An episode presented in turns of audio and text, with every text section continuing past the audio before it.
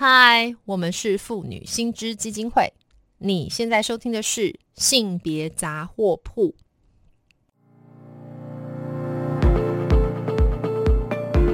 从新闻看性别，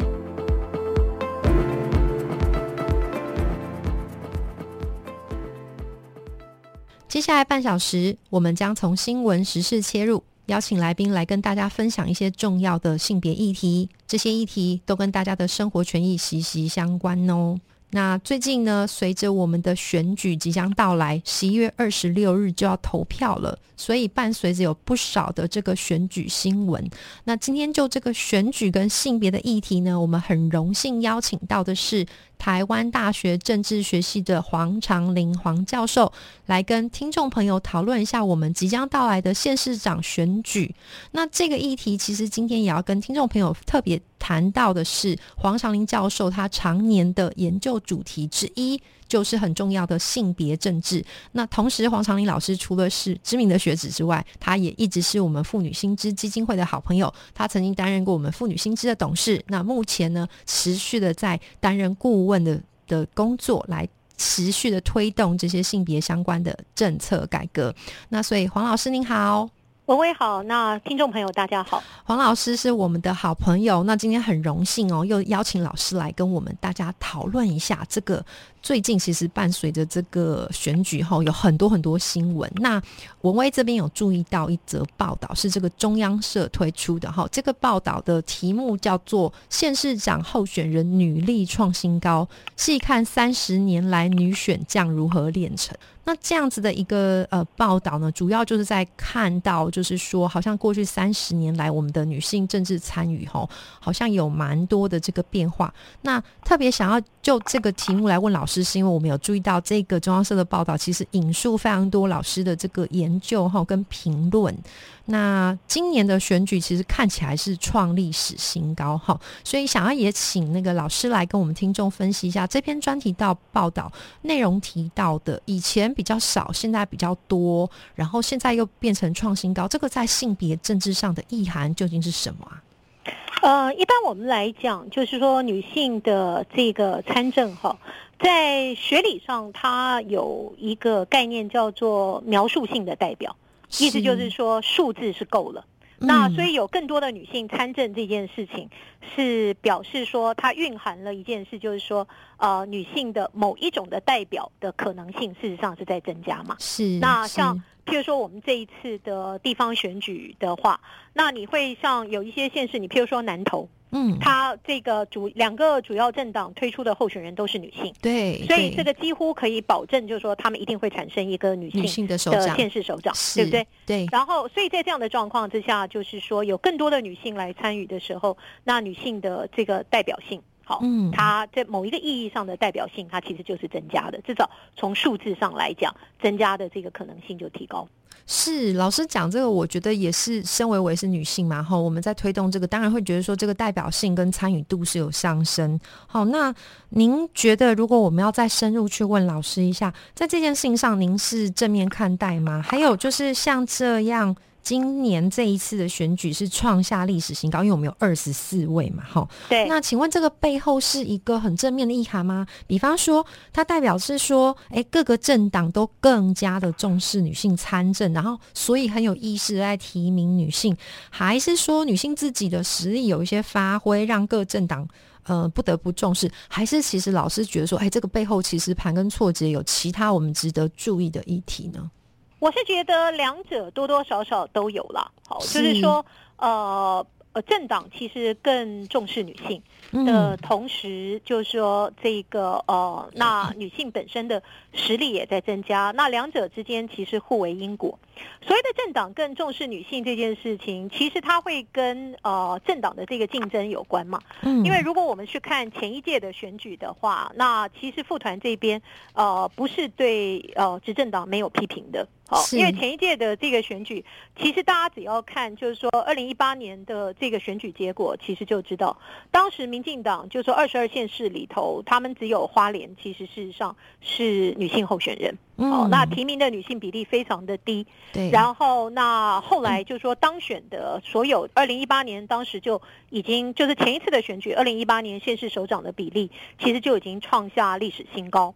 等于说，事实上是首度突破三成嘛？对。可是，在这个三成的这些女性当中，其实事实上当选的女性没有一个是民进党啊。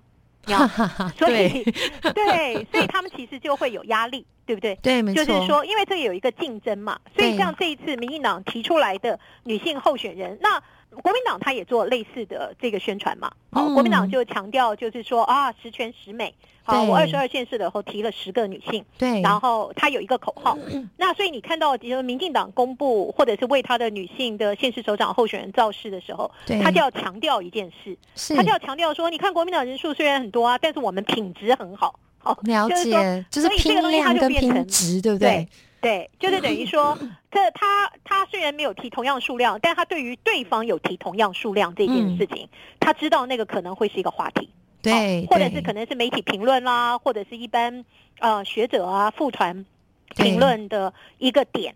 那这个时候他其实就是要去等于呃预先的回应这个点，所以在这里头你会看到政党竞争的痕迹。嗯，没错没错，对，至少就是不能让这个对方抢得先机，我们必须要对这件事情有个觉察。那这个是不是就会影响到这个政党的这个策略？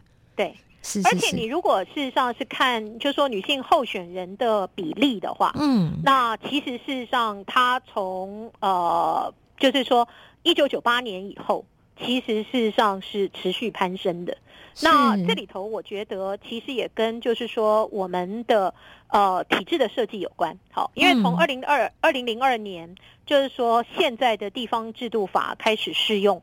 呃，四分之一妇女保障名额以后开始，那就是说县市议员的这个层级女性的比例就是持续的攀升。是，那你持续攀升的状况下，会去选县市首长的，就是说女性，她们有很多可能事实上是有国会议员的身份，对不对？对对。那也有很多她其实就是县市议员的这个背景，对，她出来选县市首长。那国会议员本身其实也是水涨船高。而且国会议员的女性的比例会增加，其实就是跟呃地方就是县市议员的女性的比例在增加这件事情是直接相关的。嗯，所以就变成说，我们在这个学界我们会有一个概念叫做所谓的 eligible pool，就是有资格的人，嗯，他的这个女性的这个范围在扩大，就是有资格的女性，就是一般人觉得说，哎。对啊，她也有这样的资历啊，有资格的女性的这个范围在扩大，那这件事情其实也就形成了，就是我们你刚刚讲的第二个东西，就是女性的实力。好，就是说有累积一定政治资历的这个人数，事实上跟比例都在增加，那就使得就是说，就是说那个等于有点像是一个候选人的备选名单，这个名单在扩大嘛？了解，就是那个可以放进去。老师刚刚说那个 pool，那个 eligible pool 里面的这个数量正在扩张，是这个意思。是老师，那这样听起来好像蛮好。可是我稍微要挑战一下老师哈。我记得其实妇女薪资在我们这个零二零一八年十二月的时候，我们曾经提出过一个声明。当时啊，其实是 蛮好玩的，就是我们有注意到啊，那一次的选举里面，国民党 提名的七位的这个女性县市长，全部都当选，但是这七席。有六席都得到反同组织的推荐，而且其实蛮多会去主打一种好像很传统的妇女观念，比方说这个妈妈市长哈。老师怎么去看这件事？那老师觉得这件事情在现在有没有一个稍微的改善呢？我现在对妈妈市长这件事我是没有什么意见。是，因为我觉得就是说标榜是妈妈这件事情，我不认为在价值上有什么问题。嗯，嗯，就是说，因为妈妈本来其实就是一个应该要肯定的角色。是是是。然后我们如果说，我也很希望看到更多的妈妈立委啊，妈妈市议员啊，妈妈县议员啊。对。所以我觉得叫妈妈市长这个东西，我倒并不会觉得连结妈妈就是传统。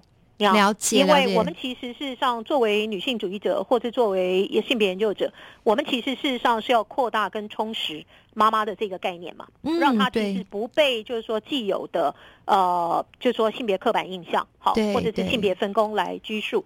对，那。呃，比较重要的是，你刚刚提到，就是说，二零一八年其实国民党提名的这些女性，事实上，她们刚好也都是反同团体推荐的。是啊，这个有点可怕。对，那这件事情，我觉得其实就非常非常值得观察。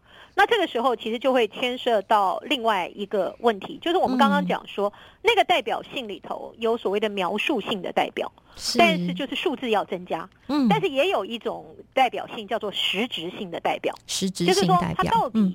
选出了女人，这些女人到底有没有在呃怎么讲代表女性的利益呢？嗯好，那所以在这个状况之下，这就很值得观察嘛。因为像我们刚刚讲，就是说，呃，你南投现在两党其实都是，就是说候选人其实都是女性，对。但是其实这一次选举不是只有南投这样啊，好，就是彰化啊、花莲啊，其实都是，对。所以就等于说，二十二县市我们现在还没有要开票。但是我们已经知道，至少会有三位女性现市首长。对，你看，除非有大爆冷门，说是在主要政党之外的人当选，是，但是我想那个几率蛮难的。对对，几率其实并不高，对不对？是是是。所以这样这件事情其实就很有趣。那因此就是说，像譬如说同婚的这个议题，那个其实就是实职代表嘛。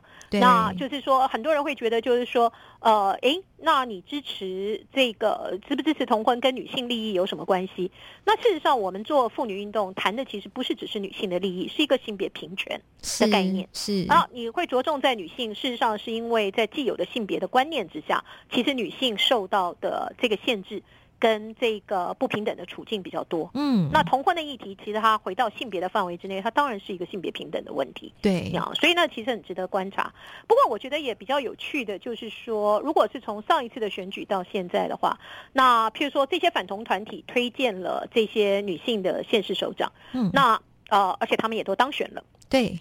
所以在这个状况之下的话，其实非常值得进一步观察的，其实这些就是这些女性县市首长当时被反同团体推荐的时候，那他们到底是不是呃，在过去四年之内做出了什么伤害同志利益的行为？了解，对，因为其实现在这个过去几年真的是风群云云涌，我想这个同婚应该也是普遍法律上的权利，而且也是一个大家在从数据上可以显示大家都还蛮支持的一件事。对，那所以另外一方面就是说，因为当时是县市首长选举嘛，对，啊，几乎都是一对一的选举，所以我认为当时反同团体因为认为民进党事实上支持同婚。所以他们就要推荐的是非民进党的候选人。了解，所以这背后还是有这个，就是就所谓在选举策略上的操作，导致出这个结果，就对。对我认我认为其实事实上是会有这个成分了。是，谢谢老师，我觉得这很有趣。那其实我想要继续在老师刚刚提到两个很重要的观念后，再去追问。老师刚刚提到有两种嘛，一种是所谓描述性，一种是实质性。好，这是其实严格来讲还有第三种，我很快补充。好，老师帮我们补充一下。不会不会，第三种其实我们把它叫做象征性代表。象征象征性代表的意思就是什么？突破性别刻板印象。哇，譬如说国防部长是女人。嗯，好，外交部长是女人，是。退辅会主委是女人，因为这些职位传统上大家觉得不踏实女性的。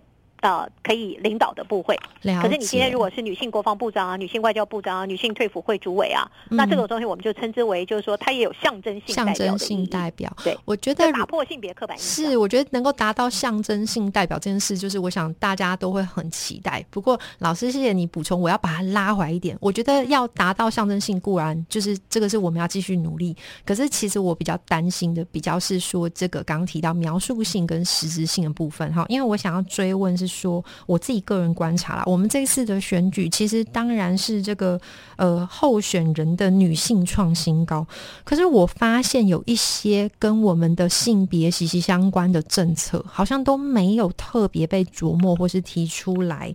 那顶多啦，顶多最多会连接到女性的，就是像是个育儿啊，什么补助老人津贴啊，哈这样子的证件。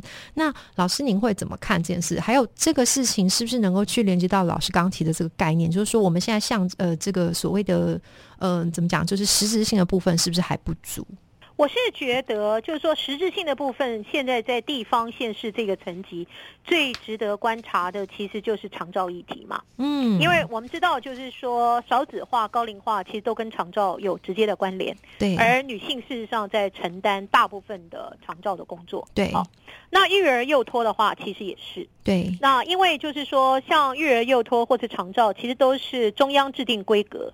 但是具体怎么样执行，然后用什么样具体的形式资源的分配，就是说这个很大一部分其实会是在地方。对对。所以就是说，呃，整个如果要谈，就是说女性的利益有没有实质的得到代表的，或者是说女性的利益有没有实质的这个推进，放在地方的这个层级的话，其实就是这个部分的政策，其实事实上是需要比较多的监督。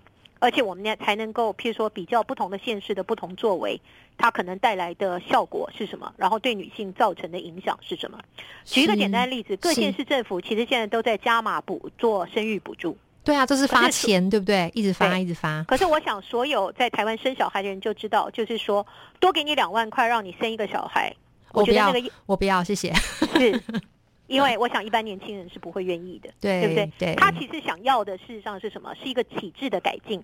嗯，譬如说，只要你的小孩想要送到这个呃公幼，就是说，这个或者是公办的，公办他想要的，对，他想要一个他可以负担比较平价的，但是品质好的也安全的环境，让他完成托育。对，所以就是说，各县市呢，其实都只是在谈。就说你可以看到他喊的最多的，其实都是呃生育补助嘛。对。可是就说那些具体的，就是这种体制的这个改革、制度的改革，增加真正的就是说这个资源，这个部分其实就太少。嗯。然后那也使得就是说女性的实质利益，从这个角度来讲，其实是。得到落实的程度是不够的，是，所以就是好像还有很多可以做，所以这个其实也连接到我今天最后想要问老师的问题哦，就是老师觉得那在这个，我想我们大家都共同一起很关注这个性别政治还有性别议题，那老师觉得，比方说在这个地方县市长的这个选举里面，有什么事情是我们现在可以去琢磨，或是？比方说，我的刚听到老师说，就是老师提到一个很关键，像这样子的政策固然是中央拍板，可是实质的落实要放在地方政府这边来看。那我们的听众朋友，或是所有关心这个性别议题的朋友，我们又怎么样去切入，做一些倡议或是一些观察呢？对啊，所以就是说，这个电台虽然事实上是在台北，好，嗯，但是呢，我觉得台北市的女性其实就是要监督台北市政，是，然后而且甚至可能要细到区这一级。那如果说是其他的县市的话，就是其实我们基本上就是民主国家嘛。对。那你就是说地方政治的逻辑，其实跟国会的逻辑，它是背后的概念是一样的。是。就是说，议会永远在做很多事，政府永远在做很多事。那可是呢，受到监督的政策才会做得比较好。嗯。所以女性选民如果要捍卫自己的利益，就是要监督政府的政策。是，就是持续的关注，就是说他有没有真正的在。虽然是女性，可是有没有真正的在推动这个对于我们的各式各样性别平等更重要的这些？对，就是你关注这个政策，然后你问你自己，就是说这个政策对你有利还是不利？是，这个其实就是一个非常 fundamental 的一个问题，对不对？但是就是可能也需要我们听众朋友共同一起来关注。今天真的非常谢谢老师接受我们的访问，我自己也上了很很很重要的一课。那希望下次还有机会，还可以邀请到老师再来帮我们多多谈一下这个关于性别政治方面的。的倡议跟您的研究，谢谢老师，谢谢谢谢老师，好，拜拜。如果听众朋友对于我们今天谈到的性别议题有兴趣的话，可以到我们妇女新知基金会的脸书粉专按赞追踪，或是发了我们的 IG 网站，我们更欢迎小额捐款支持我们继续争取权益哦。